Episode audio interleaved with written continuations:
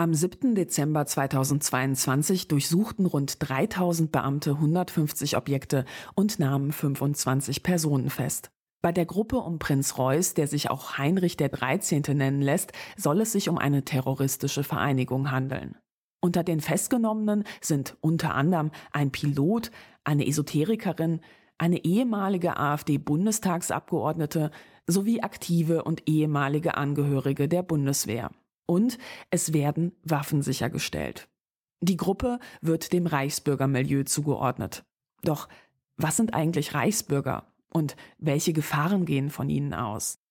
Jan Rathje ist Politikwissenschaftler, Senior Researcher beim Think Tank CEMAS und beobachtet seit vielen Jahren die Reichsbürgerszene. Mit ihm spreche ich über die Razzia und die Ideologie hinter dieser Spielart des Rechtsextremismus. Willkommen beim Denkangebot Podcast. Mein Name ist Katharina Nokun und unser Thema heute lautet, was war eigentlich los bei der Reichsbürger-Razzia?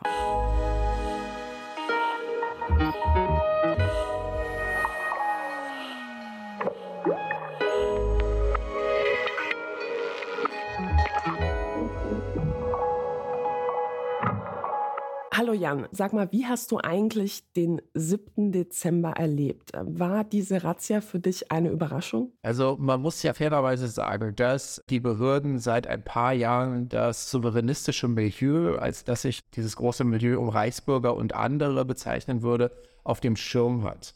Und speziell im letzten Jahr hat man gesehen, dass auch Razzien durchgeführt werden und die Bedrohungslage aus dem Milieu ernst genommen wird. Von daher hat mich die konkrete Aktion durchaus überrascht, weil das im Vorfeld jetzt nicht so stark absehbar gewesen ist. Aber ganz allgemein ist es gut, dass hier von Seiten der Ermittlungsbehörden dieses Milieu auch speziell in den Fokus genommen wird, gerade vor dem Hintergrund, als das sich abgezeichnet hat, dass sowohl aus dem Querdenken-Milieu heraus sich Menschen in dieses souveränistische Milieu hinein radikalisiert haben und dass innerhalb dieses Milieus eine starke Waffenaffinität festzustellen ist. Und was sind das eigentlich für Leute, gegen die da ermittelt wird? Waren die vorher schon in der verschwörungsideologischen Szene oder unter Reichsbürgern äh, bekannt? Also waren die beispielsweise bei einschlägigen Demos präsent ähm, oder haben die sich auf Telegram mal öfters geäußert? Also es gibt dort beispielsweise einen ehemaligen Oberst der Bundeswehr, der bereits im Sommer 2021 in Ahrweiler in Erscheinung getreten ist. Dort hat er sich als ein Kommandeur ausgegeben. Er hat dort in einer Schule versucht, Rettungsmaßnahmen zu leiten und ein weiterer, gegen den ermittelt wird, war auch zu diesem Zeitpunkt schon bereits damit involviert in diese Aktion. Das heißt, wir haben hier schon Leute, die versucht haben, parallel in Strukturen zum Staat aufzutreten. Und das ist durchaus auch eine Handlungsform, wie man sie aus dem souveränistischen Milieu kennt. Beispielsweise, wenn man sich anschaut, wie Peter Fitzek in seinem vermeintlichen Königreich Deutschland dann versucht, so etwas wie eine Gesundheitskasse aufzubauen, eine eigene Bank zu erstellen. Und diese Person, gegen die jetzt ermittelt wird, die vorher was bei der Bundeswehr gewesen ist, hat eben versucht, eigene Rettungsbemühungen in Ahrweiler aufzubauen und umzusetzen. Also Ahrweiler nochmal zur Erklärung. Ich vermute mal, das liegt im Ahrtal, oder? Genau, das liegt im Ahrtal und es geht um die Flutkatastrophe, die 2021 dort stattgefunden hat, bei der ja auch mehrere Menschen ums Leben gekommen sind. Und innerhalb des verschwörungsideologischen Milieus war dann ein Aufruf zu der Zeit auch diesen Menschen konkret zu helfen, weil eben der Staat versagen würde. Das lief ganz gut parallel thematisch zum souveränistischen Milieu und auch zu den Anti-Lockdown-Protesten, eben weil das Feindbild Staat sich in dieser Situation erneut angeboten hat. Das heißt, die Menschen kamen von der Ablehnung von den Anti-Covid-Maßnahmen zu diesen privaten Rettungsinitiativen hin zu dem Versuch, eigene Strukturen aufzubauen, Parallelstrukturen aufzubauen zu den staatlichen Rettungsbemühungen. Und der eine oder andere hat sich ja darüber lustig gemacht, dass innerhalb der Gruppe, die jetzt bei dieser Razzia ausgehoben worden ist im Dezember, dass da offenbar schon Posten zugeschoben worden sind. Ne? Also da war beispielsweise geklärt, wer welches Ministerium übernehmen soll oder wer für welche Themenbereiche zuständig sein soll. Hast du dir das mal angeschaut? Ja, also das ist jetzt grundsätzlich auch nichts Überraschendes, dass wenn Menschen aus dem souveränistischen Milieu einen neuen Staat planen, ob das jetzt in der Zukunft liegt oder ob sie glauben, das jetzt sozusagen in ihren eigenen Wohnzimmern oder in ihren eigenen Räumlichkeiten umsetzen zu können, dass es dort stark um Posten geht. Also Prinz Reuß sollte der erste Mann des Staates erstmal werden. Und dann gab es verschiedene andere Personen, denen schon beispielsweise der Bereich der Justiz, das Innenministerium etc. zugewiesen worden sind. Ich glaube, es gab auch so eine spirituelle Beratungsstelle oder so, die dann schon vergeben worden ist. Ne? Also auch Esoterik hat in der Gruppe scheinbar eine Rolle gespielt. Genau, das zeigt sich daran auch nochmal ähm, recht schön, dass diese Heterogenität auch die Möglichkeit eröffnet, andere Bereiche vielleicht von irrationalen Glaubensvorstellungen mit zu integrieren, ja, die es ermöglichen, äh, anderen Menschen dann auch einen Zugang zu dem Thema zu finden. Und wir haben aber auch während der Querdenken-Proteste ja gesehen, dass der Bereich der Esoterik auch eine Rolle gespielt hat und auch da immer eine gute Anschlussmöglichkeit findet zu verschwörungsideologischen Protestbewegungen oder verschwörungsideologischen Milieus im Allgemeinen, wo sozusagen es darum geht, die Welt als ein Machtspiel zwischen den Mächten des Lichts und der Finsternis wahrzunehmen und dann kann man in Verschwörungsideologien das Ganze dann vielleicht säkularisieren, indem man sagt, das Böse, das Dunkle, das Satanische wird gerade repräsentiert durch die Verschwörung, die den Staat steuern würde und gegen das Volk vorgeht. Und das Gute sei dann eben das Volk oder je nachdem, wie weit man dann ins Völkische und ins Rechtsextreme geht, dann die Deutschen, die halt die Lichtgestalten sind. Und auch da findet man dann wieder auch beispielsweise Anknüpfungspunkte zum Antisemitismus, wo man dann behauptet, Jüdinnen und Juden seien eben Repräsentantinnen des Bösen oder Handlanger des Teufels oder andere Möglichkeiten. Von daher überrascht es nicht, dass es eben auch diese esoterisch zu besetzenden Posten gibt, was oft ganz gut passt zur Allgemeinstruktur, würde ich sagen, von verschwörungsideologischen und esoterischen Milieus oder vielleicht auch, wenn man so sagen möchte, Conspirituality-Milieus, wo sich beides miteinander ein bisschen vermischt, nämlich dass es darum geht, eigentlich stigmatisiertes Wissen, sogenanntes stigmatisiertes Wissen abzubilden. Das heißt Wissen, was eben nicht in der Mehrheitsgesellschaft mehrheitsfähig ist, sondern aus Randbereichen kommt. Und da spielt dann sowas wie Esoterik oder alternative, vermeintlich alternative Heilmethoden dann auch noch eine Rolle. Von daher verwundert es nicht, dass hier dann gerade im Bereich Gesundheit dann auch auf etwas anderes verwiesen wird. Aber gerade dieser Umstand wurde ja auch benutzt, finde ich jedenfalls, um das Ganze als lächerlich darzustellen. Also da wurde beispielsweise gesagt, so ja, das ist jetzt halt irgendwie so eine Truppe, die sind ja auch alle ziemlich alt. Ja, besten Tage in der Bundeswehr liegen sie schon hinter denen. Da geht ja gar keine Gefahr von aus. Und guck mal, da ist eine Wahrsagerin. So, ne?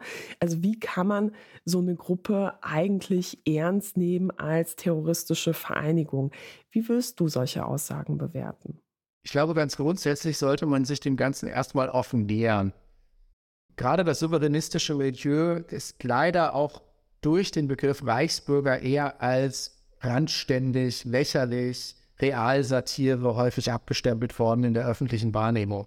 Und das ist grundsätzlich problematisch. Ich finde, am aktuellen Diskurs nimmt man das auch stark wahr, dass man das meist mit Rechtsextremismus, mit Antisemitismus nicht so ganz in Verbindung bringen kann. Oder wenn es eben auch mal ins Esoterische hineingeht, dass man glaubt, davon würde gar keine Gefahr ausgehen.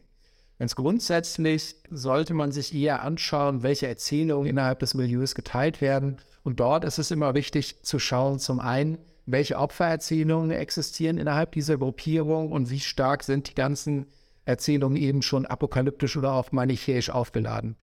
Die Erzählungen, die geteilt werden, dass man selbst von einer dunklen Macht so stark bedroht wird, dass die eigene Auslöschung das letzte Ziel sei. Also das heißt, je weiter man verbreitet, dass im, im, konkreteren Fall die Bundesregierung jedes Mittel einsetzen würde, um das deutsche Volk zu vernichten. Beziehungsweise eigentlich ist es ja eine Firma, also wenn man das jetzt mal zu Ende denkt.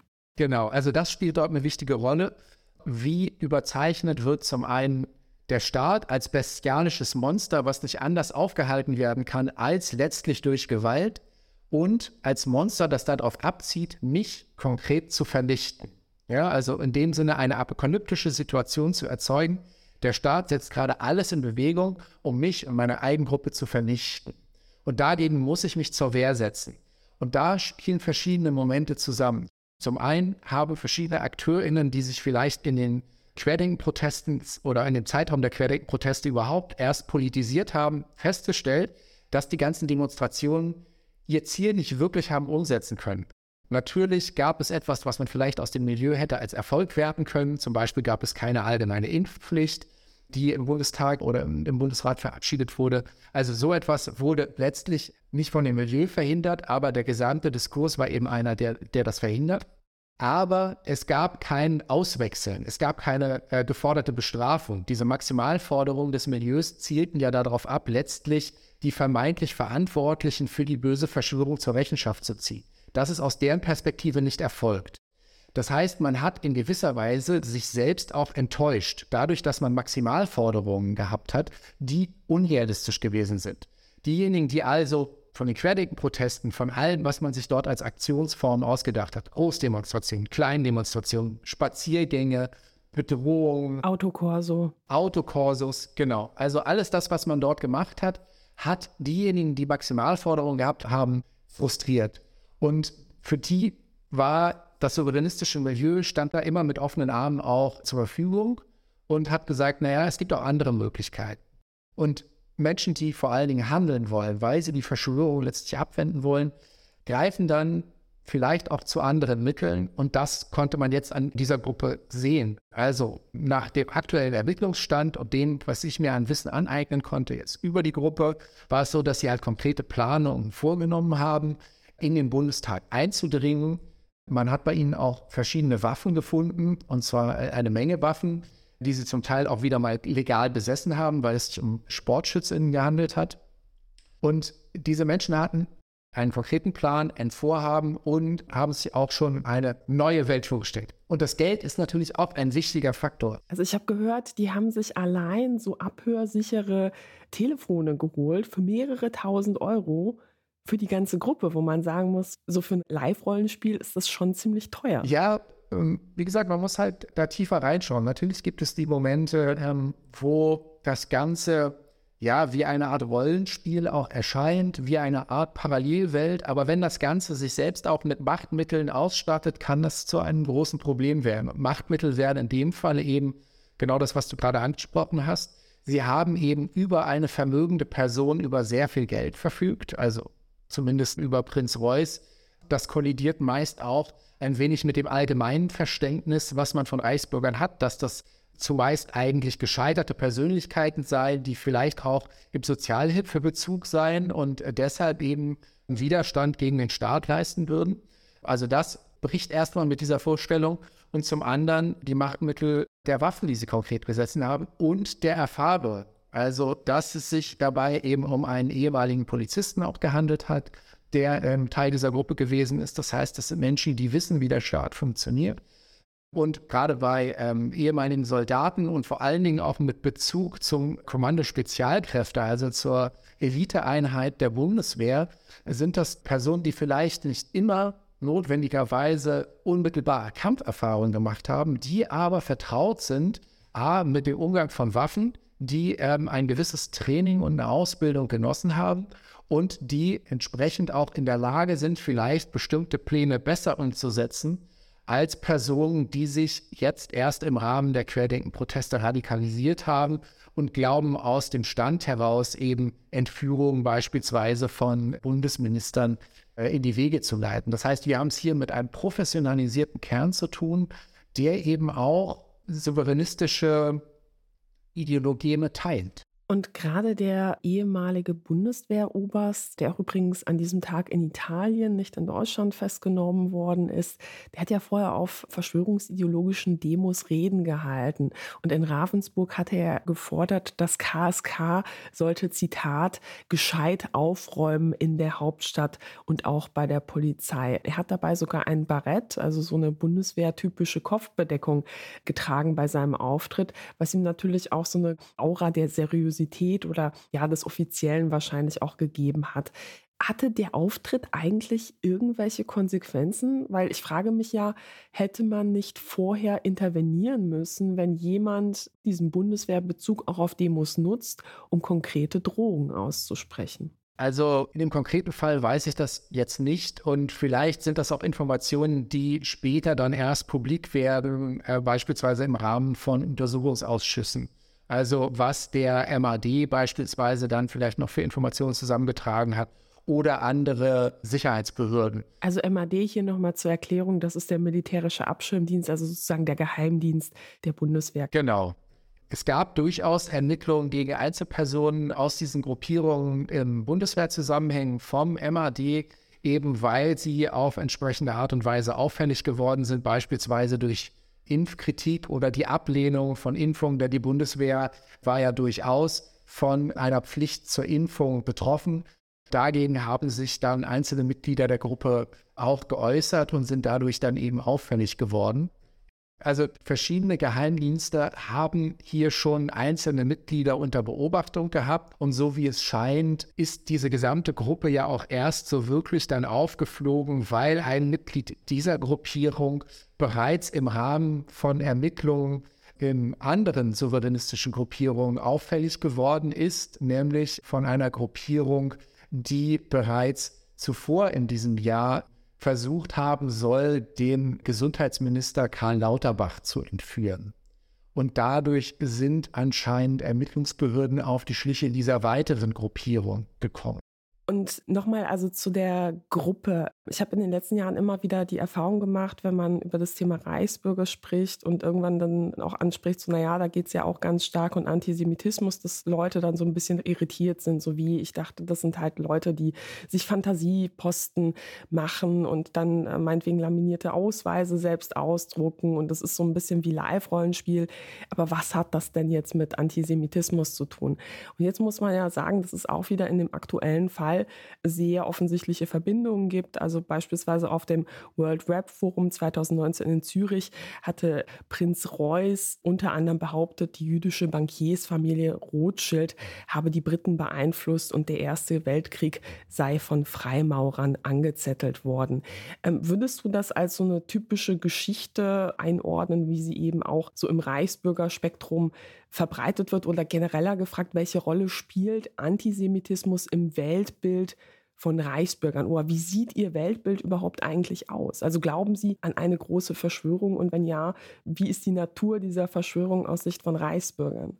Also ich würde schon sagen, dass die Äußerung von Prinz Kreuz genau in diesem Sinne auch gewertet werden können, wie es das gesamte souveränistische Milieu letztlich auch wahrnimmt. Also das Milieu geht davon aus, dass der eigene Staat keine Souveränität besitzt, also unter einer Fremdherrschaft letztlich steht und damit auch das Staatsvolk, als dass sich dann diese AkteurInnen selbst begreifen.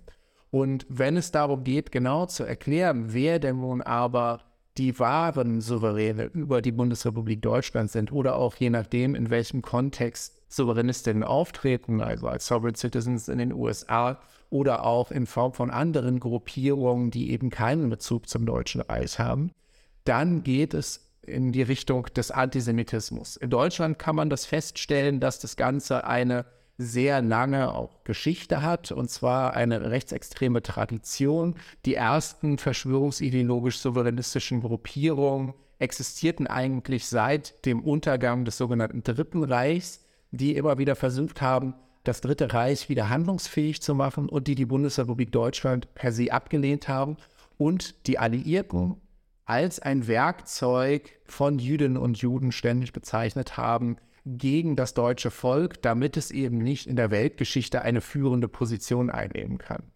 Und diese Geschichte hat sich getragen beispielsweise hinein in sogar die erste in der Bundesrepublik Deutschland verbotene Partei, die sogenannte Sozialistische Reichspartei, die eben genau diesen Anspruch, ein deutsches Reich wiederzuerrichten, in ihrem Namen mitgetragen hat. Und diese Erzählungen zogen sich weiterhin durch den Rechtsextremismus durch. Diese Strategie oder auch Kampagne der extremen Rechten in der Bundesrepublik, ein deutsches Reich wiederherzustellen, ist mit der Zeit ein wenig versandet. Und ab den 1980er Jahren haben aber auch andere Akteure diese Idee aufgenommen und verschiedene Erzählungen aus dem Bereich der traditionell organisierten extremen Rechten auch damit eingefügt.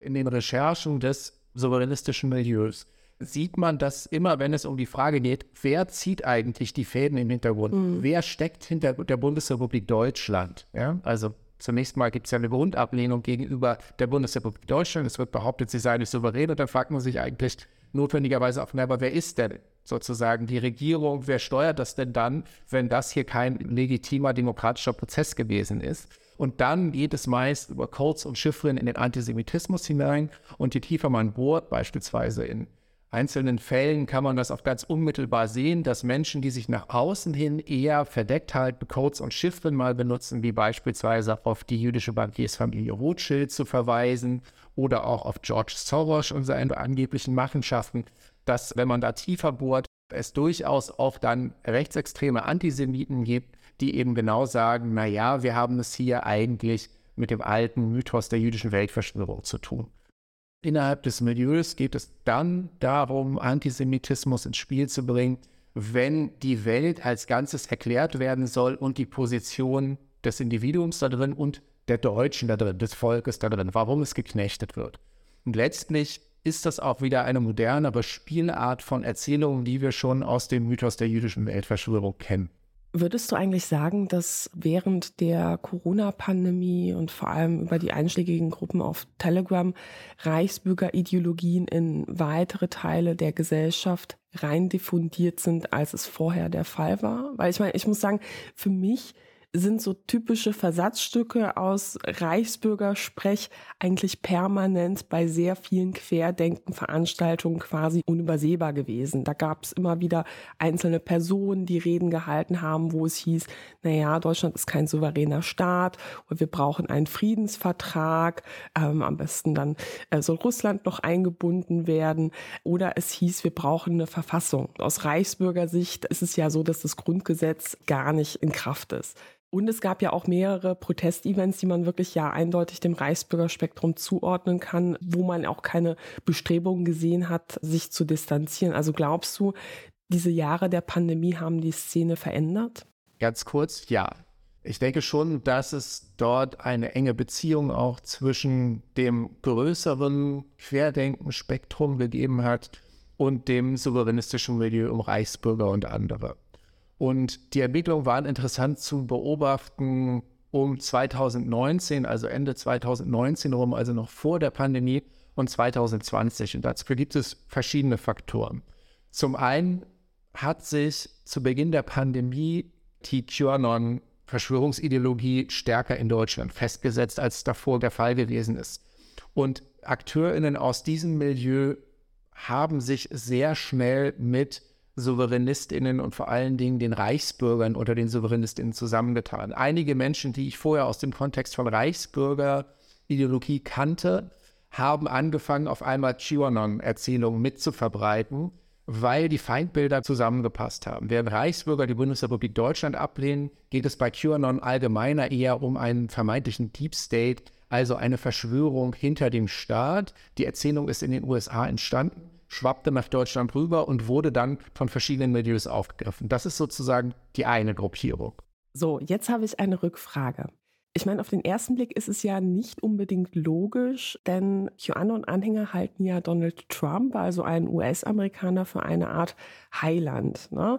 Und sie wünschen sich ja wahrscheinlich auch, dass Trump sozusagen auch Deutschland irgendwo befreit. Wie passt das zu der Idee zusammen, dass man sich jetzt das Dritte Reich hier herbei wünscht? Nicht alle wollen das Dritte Reich wieder haben. Das Milieu um Reichsbürger und andere Souveränisten ist sehr, sehr heterogen. Das heißt, wir haben es mit Gruppierungen zu tun, die einerseits sich positiv auf das Dritte Reich beziehen. Das sind vor allen Dingen die offen Rechtsextremen, die auch in traditionellen rechtsextremen Organisationen tätig gewesen sind. Also das beste Beispiel ist dafür sicherlich Horst Mahler oder auch eine Person, die eine starke Nähe zu Horst Mahler sucht und eher in den aktuellen Querdenken-Protesten auch aktiv gewesen ist, aber auch davor schon, ist Nikolai Nerling, der unter dem Namen Volkslehrer als Videoblogger auftritt.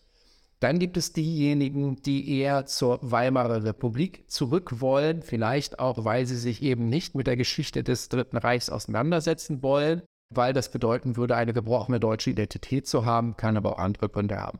Und dann gibt es diejenigen, die auch zu einem Kaiserreich zurück wollen, weil sie sagen, das sei eigentlich das letzte legitime deutsche Reich, beziehungsweise das sei der letzte legitime deutsche Staat gewesen. Alles danach sei bereits Teil der Verschwörung gewesen. Interessanterweise bedeutet das natürlich, dass man hier hinter zwei Weltkriege zurück möchte, an denen Deutschland die Schuld trägt, dass sie eben Leid in die Welt getragen haben.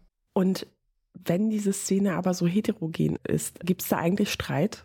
Weil ich kann mir vorstellen, wenn es in jeder Gruppe irgendjemanden gibt, der sich jetzt zum König krönt, dann gibt es ja einen Konflikt irgendwo, ne? Also weil meine Anhängerschaft dann vielleicht nicht so offen ist, dass sie sagt, so na gut, dann habe ich halt eben zehn Ausweise, sondern die möchten wissen, wer ist jetzt der richtige König. Also gibt es ja auch richtig handfeste Konflikte zwischen den Gruppen. Vielleicht erstmal noch zurück zu der Frage, warum manche Donald Trump auch umarmen. Ja, das würde mich interessieren. Manche von den Menschen aus dem souveränistischen Milieu haben einen positiven Bezug auf die USA. Das ist aber gar nicht so verwerflich, denn die ersten Gruppierungen, die sich so ab 1980 gegründet haben, um einen ehemaligen Mitarbeiter der Deutschen Reichsbahn in Berlin, das ist ein Sonderkuriosum, was man vielleicht ein anderes Mal noch behandeln kann, Wolfgang Ebel, hatten bereits einen positiven Bezug auf die Alliierten. Die haben nämlich ihr Handeln sich immer pseudomäßig von der alliierten Kommandatura in Berlin versucht legitimieren zu lassen. Dazu hat er ein besonderes Verfahren gehabt, aber letztlich hat er Wolfgang Ebel, der sich selbst dann als Präsident des Reichsgerichtshofs, Reichsverkehrsminister und schließlich dann auch als Reichskanzler bezeichnet hat, immer versucht abzusichern, indem er gesagt hat, die Alliierten wissen Bescheid, die Alliierten haben meinen Bemühungen, eine Regierung eines Deutschen Reiches wieder handlungsfähig zu machen, nicht widersprochen. Deshalb unterstützen sie mich in meinem Vorhaben. Interessantes Konzept. Also wir können diesen Podcast auch nutzen, dass ich mich jetzt zur Kaiserin kröne und wenn niemand widerspricht, weil weiß ja vielleicht auch niemand davon, dann ist das jetzt einfach so. Also kann man sich das so vorstellen, dass die Leute dann so denken? In gewisser Weise schon. Also äh, man muss schon sagen, dass natürlich auch ab den 1980er Jahren Menschen eher mit einem Laienverständnis von juristischen Dokumenten, Texten, Vertragswerken etc. hingetreten sind um sich eine pseudo-juristische Scheinwelt aufzubauen. Und da gab es dann eben bestimmte Handlungsempfehlungen, wie man vermeintliche Schlupflöcher im Recht entdecken würde. Und das war so eins, womit dann argumentiert wurde, vor allen Dingen vor den eigenen AnhängerInnen, dass man doch legitimiert sei von den Alliierten, denn sie hätten nicht widersprochen. Allerdings, nicht alle Gruppierungen innerhalb des Milieus wollen sich auf diese Art und Weise den Alliierten unterordnen. Und an der Stelle kam es dann auch schon so zu den ersten Zerwürfnissen und Brüchen innerhalb des Milieus. Also die, die sich stärker zum Anti-Amerikanismus und auch zum Rechtsextremismus noch hingezogen gefühlt haben, haben dann eine eben nicht kommissarische Regierung, also eingesetzt oder ja, unter ähm, letztlich der Autorität untergeordnet der Alliierten verortet, sondern haben dann eine vermeintliche Exilregierung gegründet, wo man sich eben losmachen wollte, auch von dem Umstand, dass man nun alles Regierungshandeln pseudo abnicken müsste durch die Alliierten.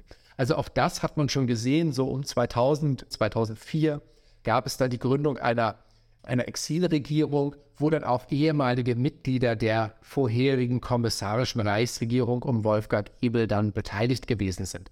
Das heißt, Streit ist, um auf diesen Punkt nochmal zu kommen, gang und gäbe innerhalb des souveränistischen Milieus. Es gibt einige, die hängen bestimmte Handlungsformen an. Also beispielsweise wird behauptet, man müsse ein bestimmtes Dokument beantragen bei der Bundesrepublik Deutschland. Nur das würde einen letztlich befreien von der Bundesrepublik Deutschland, also einen sogenannten gelben Schein. Mhm. Oder es gibt diejenigen, die sagen, nein, die letzte gültige Verfassung sei die des Kaiserreiches. Andere sagen, die letzte gültige Verfassung sei die des Dritten Reiches. Also dort gibt es sehr viel Streit, wo es darum geht, was jetzt meintliche Rechtsgültigkeit besitzen würde.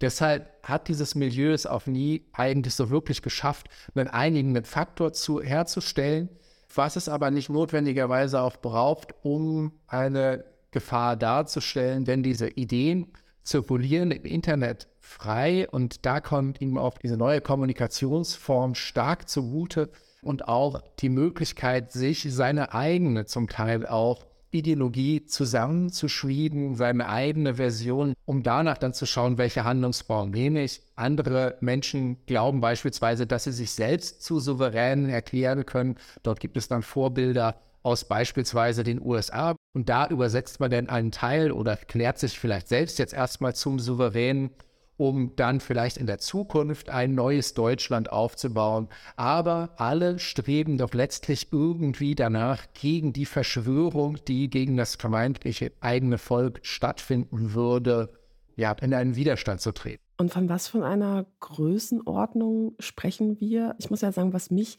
krass schockiert hat in den letzten Jahren ist, also ich habe Corona-bedingt eigentlich nur noch Urlaub in Brandenburg gemacht in wie vielen Kleingartenkolonien ne? oder halt so Ferienhaussiedlungen einzelne Nachbarn Plaketten mit hier beginnt das Deutsche Reich hatten oder Reichsflaggen. Wie haben sich die Zahlen entwickelt, also auch im, im Vergleich zum Stand vor 2020? Also das Bundesamt für Verfassungsschutz zählt im Moment 21.000 Menschen, die sie dem Milieu um Reichsbürger und wie Sie sagen, Selbstverwalter zurechnen für das Jahr 2021. Ich würde sagen, dass diese Zahlen nicht die Gesamtgröße des Milieus abbilden. Also das lässt sich beispielsweise anhand von bestimmten Indizien zumindest aufzeigen. Also allein auf Telegram, wenn ich einen einzelnen Influencer, der eindeutig dem Reichsbürgerspektrum auch angedockt ist, mich da allein schaue, wie viele Leute dem folgen, da bin ich ja schon locker bei mehreren 10.000, wenn nicht sogar 100.000. Ne? Also ist natürlich die Frage, wie krass die Leute überzeugt sind, die da mitlesen. Aber das war ehrlich gesagt auch mein erstes Gefühl bei diesen Zahlen. Also es fehlen dazu leider immer noch bestimmte Studien, die eben sozusagen aus der Wissenschaft kommen und dann entsprechend auch nochmal nachvollzogen werden können, wo, wie sich diese Zahlen zusammensetzen. Kann natürlich schauen immer bei Sicherheitsbehörden, dass hier na, bestimmte Marker erstmal gesetzt werden müssen oder dass ihre Definitionen vielleicht auch noch andere sind, als sie in der Zivilgesellschaft oder in der Wissenschaft äh, weiter verbreitet sind. Aber grundsätzlich würde ich auch sagen, ja, anhand der Beobachtung von bestimmten Influencern aus dem Milieu, wie du es gerade gesagt hast, zeigt sich schon, dass hier wesentlich höhere Abonnentinnenzahlen festzustellen sind als nur diese 21.000, die vom Bundesamt für Verfassungsschutz dem Milieu zugerechnet werden. Aber es bedarf noch weiterer Studien.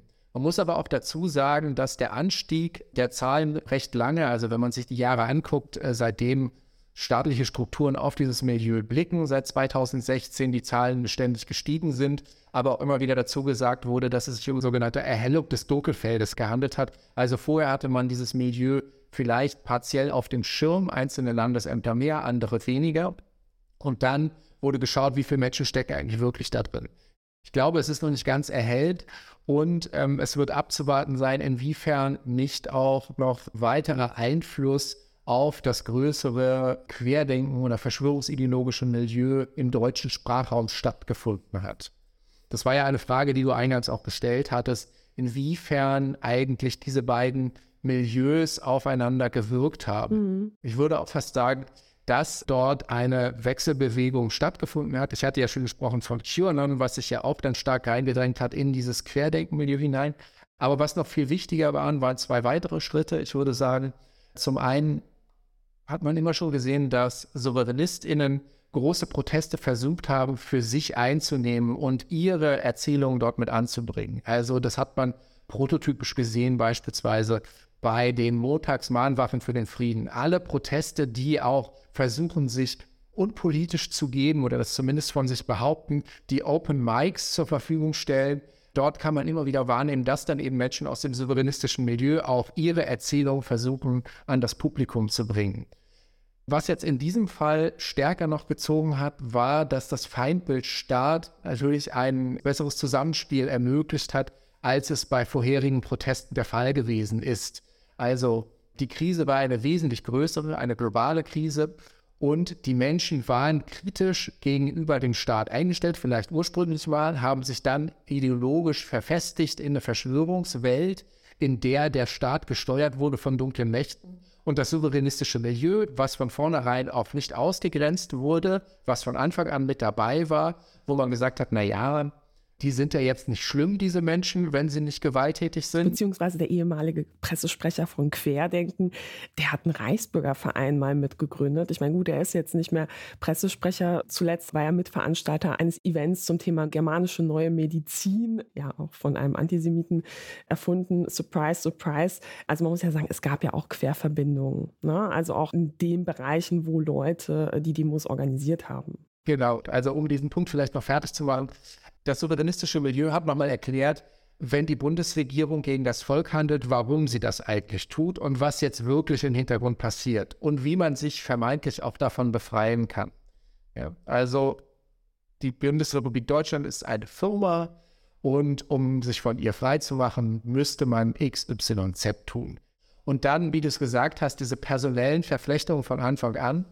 Michael Ballweg hatte auch eine Rede in Stuttgart, noch ganz zu Beginn der Proteste, wo er den Zuhörenden erzählt hat, dass ihm während einer Meditation eine Frage gekommen wäre, die doch bitte alle mal googeln sollten. Und zwar wäre das die Frage nach einem Friedensvertrag. Was einem beim Meditieren halt so einfällt. Ne? Ich meine. Genau, das heißt, es gab eben auch von einer zentralen Führungsperson, die ja eine entscheidende Rolle gerade in der Anfangszeit gespielt hat, für die Querdenken-Proteste Michael Ballweg eben diesen Impuls, eine Chiffre aus dem souveränistischen Milieu in die breitere Bewegung hineinzugeben. Und dann gab es ja auch noch mutmaßlich vertiefendere Treffen, also manche sind nachgewiesen worden. Beispielsweise gab es ein Treffen eben mit Peter Finzek, einem eher bekannteren Individuum, ein Anführer aus dem souveränistischen Milieu, der von sich behauptet, äh, König eines Königreichs Deutschland zu sein der mit Ballweg und mit Querdenken-AktivistInnen zusammengekommen ist, die sich unterhalten haben. Peter Fitzek durfte dort etwas vorstellen, einer Führungsgruppe aus dem Milieu. Und dann haben verschiedene Leaks beispielsweise von Aktivistinnen aus dem Internet noch mehr zutage gefördert, dass ein stärkerer Kontakt zwischen Ballweg und zwischen Peter Fitzek auch noch stattgefunden haben soll, wobei man natürlich sagen muss, dass man bei Leaks immer auch aufpassen muss, ähm, weil Daten natürlich immer in irgendeiner Form manipuliert werden können. Aber es haben Offline-Treffen nachweislich stattgefunden, an denen Mitglieder von Querdenken aus der Führungsinstanz und Peter Fitzek teilgenommen haben. Und Gleichzeitig war es auch so, dass verschiedene Influencerinnen aus dem Milieu und eben nicht nur diejenigen, die vielleicht immer noch als ein wenig harmlos erscheinen, die eher den nicht traditionell rechtsextrem organisierten Reichsbürgern oder auch anderen Souveränistinnen zuzurechnen sind, sondern auch diejenigen aus dem Hardcore-Milieu. Dort gab es ganz enge Verbindungen. Es gab beispielsweise auch zu Beginn der Pandemie eine, einen Monitorbeitrag, in dem Michael Ballweg sich nur ganz, ganz zögerlich von Nikolai Nerling, also einem rechtsextremen Antisemiten und Reichsbürger, distanziert hat, nachdem aufgezeigt wurde, wie Nerling in gewisser Weise den Holocaust verharmlost hat auf einer der großen Querdenken-Demonstrationen. Und das hat er aber auch nur ganz, ganz widerwillig getan. Dieses Wissen war vorher schon vollkommen präsent und es zeigte sich eben, dass dieser Zusammenschluss aus dem Milieu einer gewesen ist, der immer auch rechtsoffen gewesen ist. Und Nährling, hast du eben schon erklärt, hat ja auch Verbindungen zur Reichsbürgerideologie, beziehungsweise verbreitet diese auch auf seinen Kanälen. Ja, also es ist nicht immer sein zentrales Motiv, aber er spricht es an verschiedenen Stellen an und er assoziiert sich vor allen Dingen sehr stark mit rechtsextremen VerschwörungsideologInnen, und Antisemiten beispielsweise mit Horst Mahler. Und er hat es eben noch äh, Peter Fitzek als Beispiel genannt. Ich muss sagen, äh, mir sagt dieser Name sehr viel. Er ist ja quasi medial, so der prototypische Reichsbürger, der gefühlt in jeder zweiten Weißdoku zum Thema auftritt. Kannst du noch mal kurz erklären für jemanden, der noch nie von ihm gehört hat, wer ist dieser Mann, der sich seit Jahren als König von Deutschland bezeichnet? Peter Fitzek ist vor allem ähm, ein Esoteriker und Souveränist und Verschwörungsideologe. Und in seinen Bemühungen hat er 2012 dann beschlossen, ein vermeintliches Königreich Deutschland in Wittenberg zu gründen. Da gibt es dann eine Krönungszeremonie, die man sich auch auf YouTube noch anschauen konnte, eine ganze Weile lang. Ich weiß nicht, ob das Video noch immer dort aktuell einsehbar ist. Und es wirkte alles in gewisser Weise skurril und das hat Peter Fitzek aber auch genutzt, um in eine breite Medienöffentlichkeit zu gehen. Peter Fitzek ist dann auch auffällig geworden, weil er eine vermeintliche Reichsbank in Wittenberg gegründet hat, wo die Menschen dann Kapitalüberlassungsverträge mit ihm eingehen sollten, damit er aus ihrem Geld dann mehr Geld erzeugen würde, indem er es in das Königreich Deutschland investiert. Das Ganze war in gewisser Weise eine Betrugsnummer, die er dort abgezogen hat. Und er wurde auch dann gegen ihn ermittelt, also eben einerseits wegen diesen Bankgeschäften, diesen Finanzgeschäften, die er aufgebaut hat, und andererseits auch wegen den äh, Finanzgeschäften, die er in anderer Weise getätigt hat, also beispielsweise mittels einer sogenannten Gesundheitskasse. Peter Fitzek ist also sehr umtriebig und hat es geschafft, viele Menschen um sich herum zu sammeln. Also so ein bisschen wie so ein Guru, kann man schon fast sagen. Genau, also Peter Fitzeks Gruppierung ist nochmal eine spezielle, weil bei ihm auch Esoterik eine größere Rolle spielt. Das unterscheidet ihn ein bisschen von anderen Gruppierungen, die sich eher, ich sag mal, säkularer geben. Das heißt, die doch stärker auf Reichsregierungsgeschäfte äh, Wert legen auf Gesetzesvorhaben etc. Das findet man bei Peter Fitzeks Gruppierung auch, aber bei ihm gibt es eben auch eine starke esoterische Komponente, die dann nochmal stärker auch auf andere Menschen wirkt, die sich dann in seine Gefilde hineinbegeben und in seiner Gruppierung dann organisieren und auch aktivieren. Peter Fitzek ist vor allen Dingen in den letzten Monaten durch die Presse gegangen, weil er es geschafft hat, weiterhin Geld einzusammeln von seinen AnhängerInnen und in Ostdeutschland auch Grundstücke zu kaufen, wo er dann Projekte plant, in Regionen, um sich dort festzusetzen und um dann auch die Regionen mitzugestalten und zu beeinflussen in seinem Sinne. Das Reichsbürgerspektrum ist jetzt sehr stark auch in den Medien gewesen im Zusammenhang mit Gewalt gegenüber prominenten Persönlichkeiten aus der Politik oder Plänen in Bezug auf diese Persönlichkeiten. Aber in den letzten Jahren gab es ja vor allem auch auf lokaler Ebene eher Gewaltvorfälle, wo beispielsweise Reichsbürger nicht akzeptieren wollten, dass sie Steuern zahlen und dementsprechend nachfolgenden Konsequenzen dieses Nichtzahlens dann gewalttätig begegnet sind. Genau, es gibt ein gewisses Grundrauschen an Gewalt aus dem souveränistischen Milieu gegen VertreterInnen des Staates. Das nimmt man inzwischen aber schon gar nicht mehr so wirklich wahr, weil das kleinere Meldungen sind. Das sind dann zum Teil individuelle Gewaltakte, die im Rahmen von Fahrzeugkontrollen oder Verkehrskontrollen äh, stattfinden oder auch im Zusammenhang mit Zwangsvollstreckung. Denn das ist letztlich auch eine Konsequenz, die aus diesem Handeln dann resultiert. Und in der Hinsicht ist die souveränistische Ideologie eine, die auch gefährlich wird, weil sie eben auf einen notwendigen Konflikt mit staatlichen Institutionen hinausläuft. Wer aufhört, Steuern zu zahlen, bei der oder dem stehen irgendwann Gerichtsvollziehende vor der Tür und die kriegen irgendwann dann Unterstützung auch von der Polizei. Das können Momente sein, wo Individuen dann glauben, für mich persönlich geht hier jetzt die Welt unter. Das ist der apokalyptische Moment, in dem ich eben Widerstand leisten muss. Und das nimmt man dann in unterschiedlicher Art und Weise dann auch beispielsweise wahr, wenn man sich nochmal anschaut, was eigentlich für Berichte gerade im Lokalteil dann über Gewalt aus dem äh, souveränistischen Milieu dann berichtet wird. Ich hatte auf jeden Fall aus einem Bundesland mal so ein Informationsdokument in der Hand, wo es wirklich eine Schulung gab für Mitarbeitende von Steuerbehörden, wie man umzugehen hat mit Reichsbürgern. Ne? Also so das Wichtigste war nicht diskutieren, nicht alleine mit dieser Person im Raum sein, Tür offen lassen, bloß keine Bilder von Familienangehörigen am Tisch haben, ne? weil die vielleicht dadurch in eine Bedrohungslage kommen, wenn das so personalisiert wird.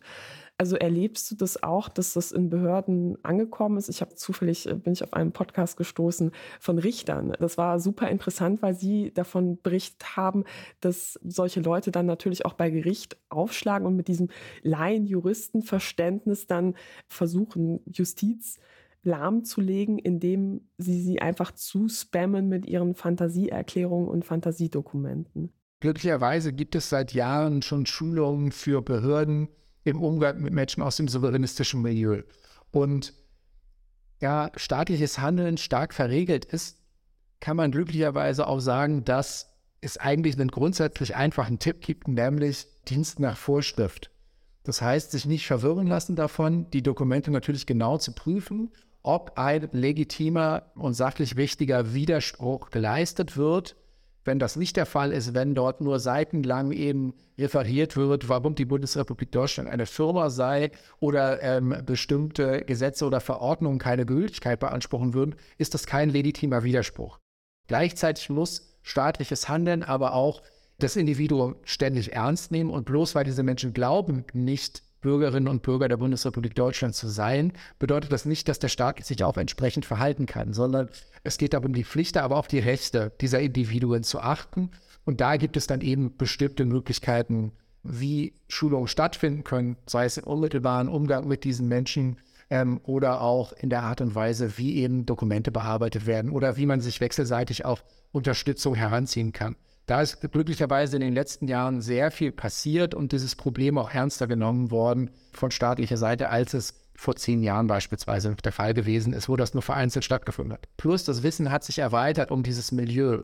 Gefährlich finde ich in diesem Zusammenhang allerdings häufig eben, dass der Begriff Reichsbürger eher leider mit einem Inhalt gefüllt ist, der an ja eher etwas Verqueres, Verspinnertes, etwas Durchgeknalltes, wie du schon sagtest, eher an eine Art Rollenspiel, Realsatire erinnert, aber die Gefahr dieser Ideologie äh, dann doch leider unterschätzt wird. Und dann in der öffentlichen Wahrnehmung scheint es mir doch zumeist so, eine Art Überraschung einsetzt, dass diese Menschen eben auch durchaus gewalttätig auftreten können und dass sie Gewaltakte planen könnten, bis hin vielleicht auch zu terroristischen Taten, obwohl es ja auch in der Vergangenheit schon in anderen Kontexten Ermittlungen wegen des Verdachts auf Bildung einer rechtsterroristischen Vereinigung innerhalb dieses Milieus gegeben hat, wo sich auch wieder gezeigt hat, dass diese Menschen vielleicht erstmal auf den ersten Blick so aussehen, als seien sie sehr exotisch, aber dann konkrete Kontakte zu Rechtsextremen auch gesucht haben, zu Holocaustleugnerinnen, zu Antisemitinnen und selbst antisemitische Hetzschriften auch verbreitet haben und danach gestrebt haben, Waffen letztlich dann auch zu sammeln, um auf einen Tag X hinzuarbeiten. Mein Eindruck war, dass es im Dezember recht viel Berichterstattung zur Razzia gab. Mittlerweile hört man aber eigentlich auch kaum mehr was davon. Und ich hatte auch das Gefühl, dass der ein oder andere vielleicht auch im Dezember gesagt hat, naja, das ist jetzt übertrieben. Ne? Also mit den üblichen Argumenten, die wir schon ausführlich hier auseinandergenommen haben. Was für Lessons learned wirst du dir eigentlich aus dem Umgang mit diesem Fall von Sicherheitsbehörden, aber auch von Medien zur Reichsbürgerszene wünschen? Ganz grundsätzlich halte ich diesen Oberbegriff Reichsbürger für ein Problem, weil er sehr stark verknappt ist. Ich hatte das ja schon angedeutet. Zum einen wird damit im Allgemeinen eine zumeist verspinnerte Person, die merkwürdiges Zeug von sich gibt, identifiziert, während es sich dabei meist eher um Menschen handelt, die eben problematische Inhalte verbreiten. Das heißt, wir haben hier ein apokalyptisches Weltbild, was vertreten wird das letztlich auch vor Gewalt nicht zurückschreckt. Das heißt, dieser Reichsbürgerbegriff ist einer, der immer wieder dann dafür sorgt, dass die Menschen dieses Thema nicht mit Antisemitismus und mit Rechtsextremismus und mit Gewalt in Verbindung bringen oder nur in ganz speziellen Einzelfällen, die dann als Ausnahme oder als, als etwas Exotisches dargestellt werden. Ich würde mir wünschen eigentlich, dass der öffentliche Diskurs eben hier nochmal stärker reflektiert, worum es sich darum handelt. Deshalb schlage ich dafür den Begriff des verschwörungsideologischen Souveränismus vor, weil diese Menschen auch stärker nach Souveränität streben. Und da kann man schon sehen, welche anderen Themen dort angeschlossen sind. Wie autonom kann das Individuum in einem Rahmen einer modernen Gesellschaft handeln? Was sind beispielsweise auch Ungerechtigkeiten, die dann letztlich dazu führen können, dass Menschen sich eben dann in dieses ideologische Milieu hineinbegeben? Also Ungerechtigkeiten, die auch wirklich existieren in unserer Welt. Beispielsweise? Beispielsweise Reichtumsverteilung, beispielsweise strukturelle Zwänge, die in unserer Gesellschaft existieren, wenn es um Gleichheitsvorstellungen geht, beispielsweise, dass vielleicht auch Fehler in juristischen Prozessen stattfinden und das Ganze aber dann erklärt wird über eine Verschwörung gegen mich als Individuum und dann nochmal hm. größer gegen das deutsche Volk eigentlich an sich. Ja? Mhm. Und da wurde auch bestimmte Probleme, die wir im Rahmen von Krisensituationen haben, nämlich das Gefühl, vielleicht alleingelassen zu werden in bestimmten Situationen, wo staatliche Unterstützung nicht erfolgt im ausreichenden Maße. Zum Beispiel, wenn man zurückdenkt an den Beginn der Pandemie, dass in gewisser Weise die Schutzmaßnahmen auf dem Rücken von beispielsweise Eltern ausgetragen worden sind, ja, die sehr viel Last auf einmal hatten und da in gewisser Weise auch im Stich gelassen wurden, wie es jetzt darum ging, zu koordinieren, wie man Familienleben und Arbeitsleben unter einen Hut bringt oder alles, was damit zusammenliegt. Ja, also sowas kann dann auch als Auslösung dafür dienen, dass man denkt, naja, man hat eigentlich eine Kritik an politischen Prozessen und dann fängt man aber an, sie ideologisch zu framen. Also das heißt sozusagen, wie viel Souveränität kann das Individuum eigentlich in unserer modernen Gesellschaft haben? Welche Grenzen gibt es dort?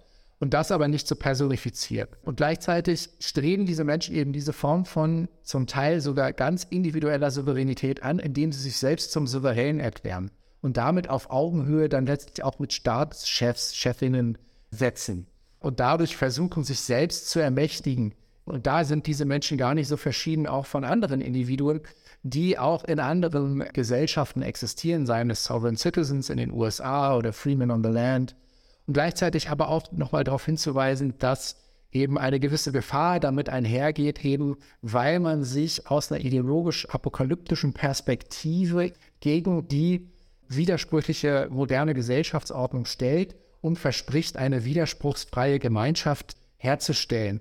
Und das ist ein großes Problem, weil der Zusammenschluss und das Zusammenwirken von großen Menschengruppierungen eben nicht als Gemeinschaft letztlich funktioniert, wenn man nicht Gemeinschaft als etwas begreift, wo auch Widerspruch letztlich stattfinden kann und stattfinden muss. Und das zeichnet letztlich liberale Demokratien beispielsweise aus, dass man politischen Widerspruch eigentlich ständig ausübt, sich ständig kritisiert, um den bestmöglichen Weg vielleicht zu finden, wie wir unsere Gesellschaft positiv gestalten können.